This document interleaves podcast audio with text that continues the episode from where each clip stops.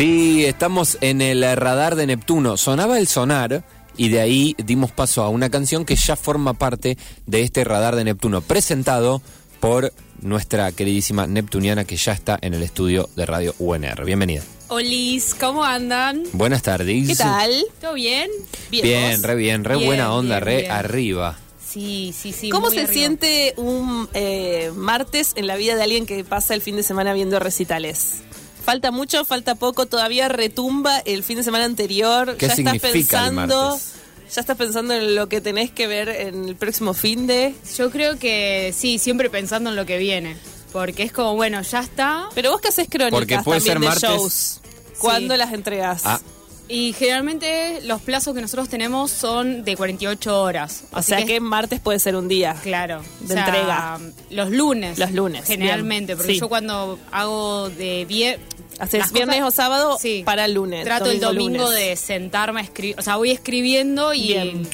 Despacharlo el domingo a la noche. O sea que el martes es el primer día de la semana de una eh, periodista de rock, eh, de indie, que eh, indie rock que va hacia el próximo fin de semana. Claro, porque tengo que empezar a preparar el Es oficialmente cuando empieza A- tu semana. Aparte, viste, es como que uno se empieza a, a poner plazos. Entonces, ponele, lo que vi el viernes sábado, lo tengo que entregar el domingo a la noche, más tardar así como el lunes al mediodía, porque tengo que empezar a preparar esto. Claro. Porque tampoco dejas de ser una persona ansiosa por ser también, periodista de rock, ¿no? Sí, no puedo, no puedo, porque mientras estoy escuchando, lo que próximo que voy a ir a ver, estoy reseñando y estoy grabando y estoy de... Y así. Y no termina Y nunca. así Arroba está la muerte, Club ¿no? Argentina. Sí, sí, obviamente. Bueno, por lo menos no es tan, tan horrible la muerte. La no, llegada. no, no, por supuesto. Podría ser peor, ¿o no? Repito, arroba Indie Club Argentina eh, para... Para ir a, a ver todo Sí, eso sí. que hace eh, Todo eso que Serenela el fin de 48 semana. horas. Encima, este fin de- ahora esta semana van a salir un montón de reseñas de los Todas de juntas, sí, de varios De fines. acá de Rosario y de Capital Federal y creo que hay una de Córdoba. Así que si tienen ganas de, no sé, leer, vayan. Y responder y decir, che, qué bueno esto. Sí, sí, sí, hay, Por hay ejemplo. cositas. ¿Qué estamos escuchando acá en este radar de Neptuno? Sí, porque hoy es martes y quizá también podés estar escuchando esto el jueves en Escena UNR. Sí, sí. Hoy les traje para escuchar eh, Camperas, una banda de acá de la ciudad que a mí particularmente me encanta. Y el tema que escuchábamos se llama No pudiste verlo y pertenece al EP que sacaron el año pasado que se llama Todo desliza. Bien, bien. A mí también me gustan mucho Camperas. Sí, la verdad Banda que... vi, me gusta mucho, que he escuchado y que vi poco en vivo, tengo que, tengo que confesar. Vos sabés que a mí me- Pocas veces, me eh, te digo que una vez hace mucho y después creo que nunca más. Vos sabés que... eh, Mal, me- mal por mí. La, tengo varios temas de ellos en playlist, viste que uno empieza a hacer como playlist de cosas. Otra cosa que uno hace, sí. Sí, sí. Y venía como escuchándolo un montón y dije, uh, esto hace mucho que no, no lo indagamos. Creo que el año pasado cuando sacaron Des- eh, Todo Desliza, lo estuvieron escuchando en escena UNR, Sí. pero me parecía que había que volver a traerlo y decir, bueno, a ver qué más hay de camperas para repasar. Está muy Y bien. me encontré con buenos temas que algunos yo los tengo en mis playlists y otros no, porque no me acordaba que, viste que uno va escucha, porque tiene escucha, mucho, escucha, además. claro, y se empieza como a descompaginar todo, todo lo que hay. Así que bueno, Bien. les traje, bueno, esta banda que mm, eh, empezó su trayectoria en 2016. Enseguida empezaron a tocar bastante en festivales, con bandas locales, bandas a nivel nacional, con mucho renombre. Y bueno, a medida que, que, bueno, que tocaban en, en vivo, empezaron a grabar su primer eh, disco de larga duración que salió en 2017 y se llama también Camperas, un disco que tiene 10 canciones y que eh, tuvieron la suerte de que al año siguiente entraron, entraran varios de esos temas que lo conformaban en diferentes playlists, viste, de esas que arma Spotify. Sí. Eh, una se llama Ed Wood y la otra es Voz, que es un tema que vamos a escuchar al cierre de esta columna. Así que nada, bueno. Eso es todo, es todo un, digamos, no quiero decir un logro, pero es importante para Sí, las bandas sí. entrar en estas playlists, porque bueno, sabemos que Spotify es una de las formas de, de escuchar música Sí, actual. difusión, ¿no? Sí, bueno, Claro, eh, de no, hecho, no es automático que uno está en una playlist de no, Spotify. no, para digamos. nada. De hecho, a partir de, de la. No solamente le pasó a ellos, sino a- en general, cuando caen en estas playlists, eh, de golpe empiezan a tener mucha mucha difusión. De hecho, por ejemplo, un caso de la ciudad que recuerdo bastante bien es eh, Muñecas con el tema Al aterrizar, que de golpe se les dispararon las escuchas. Ahora no me acuerdo bien los números, pero fue fue una de esas de esas bandas y a, y a partir de eso empezaron a tocar también en un montón de festivales y espacios en los que no, no lo habían pensado hasta el momento. Claro, Sí, son las formas de difusión actuales. Antes uno pensaba, bueno, poder, poder sonar en tal radio, ¿no? O en las Sí, listas de tal radio, o en radios, no sé, de Capital Federal, lo que sea, para una banda siempre fue muy importante. Hoy la lista de Spotify también lo es. Sí, sí, sí. De hecho, bueno, hay todo como una movida siempre como comercial, ¿viste? De parte de Spotify para, bueno, Bien. impulsar justamente que las bandas se quieran matar por estar eh, en esas en esas listas. Sí, Pero sí, bueno, esa es otra discusión. Eh, bueno, Me gusta Camperas, me gusta. Todo desliza, ¿qué pasó? Porque eh, fue un... Recuerdo cuando hablamos de SP Sí. El año pasado y fue un pequeño viraje en su, en, en su música. Un, un gran viraje, diría yo, porque ellos en el primer disco que sacan, Camperas, que el que estábamos diciendo que sacaron en 2017, tenía como esa cosa de Dream Pop que por ahí en lo instrumental rozaba bastante, o por lo menos se notaba bastante la influencia de Babasónicos, o por lo menos esa era la impresión que yo tenía de ese, de ese disco. Y mm, ya en Todo Desliza, como que se va por otro lado. O sea, entra como en una, una cosa más rockera de los 60, 70.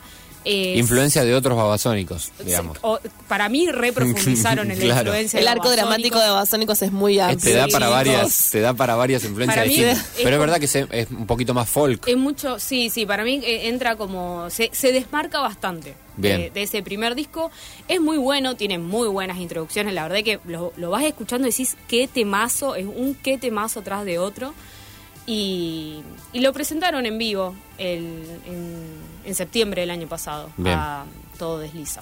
Yo recu- eh, cuando, cuando empezó Camperas, o sí, más o menos después de que empezó, en realidad cuando, cuando se nos fue, decía yo, y fue todo un, eh, todo un, un momento bastante triste para los que escuchamos el indie local, que nos gusta mucho, cuando se desarma eh, mi nave, que había hecho aquel doble recital en mono, lo recuerdo Sí, muy bien, dos días acuerdo. seguidos tocando toda su discografía.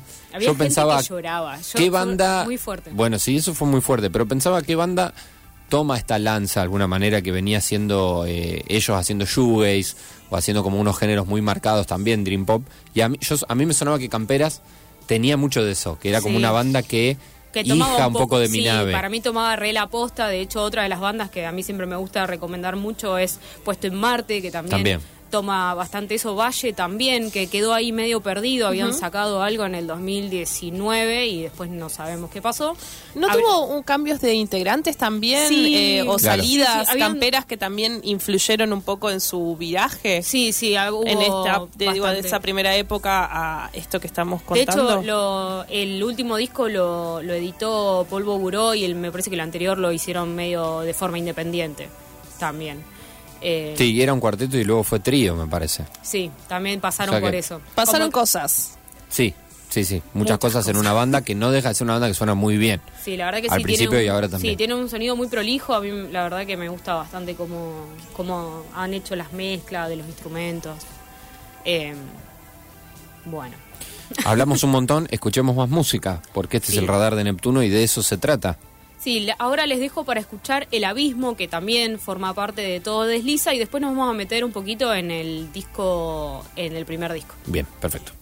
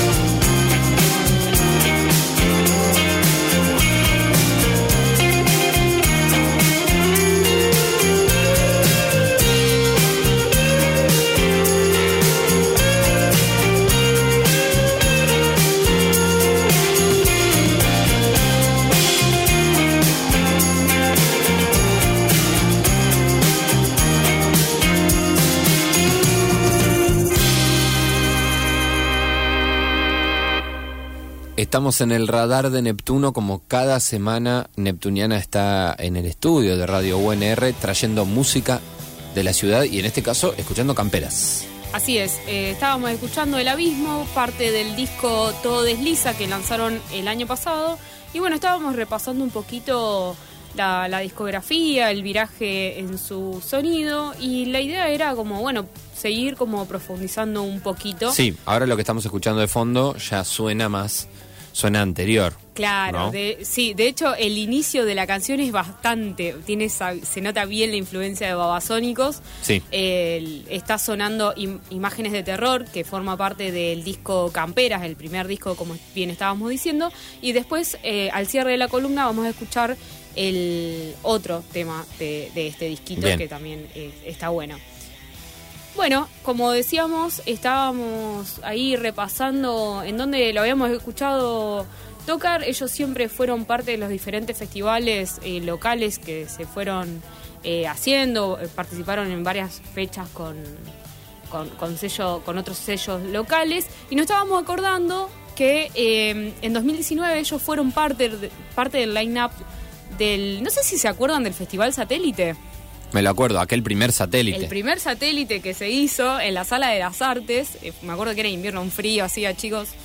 Y ahí estuvieron compartiendo, eh, sí, compartiendo escenario con, eh, con perras, con Louta, con los pibitos, con Conociendo Rusia, que en esa época recién, recién habían, había sacado el primer disco. Estábamos, uy, mirá qué bueno Conociendo Rusia. Y, Vos estás queriendo decir que ahora no decís más, mira que Y ahora bueno no conociendo pensás más Rusia. eso. Ahora no pienso más eso. Ahora me cancelan del indie. Ah, no, no pienso más eso. No, no me gustó para nada el último disco, pero bueno, rescatamos un montón Bueno. los dos primeros discos. Ey, hay que ser sinceros en la vida, no Sí, está sí. mal.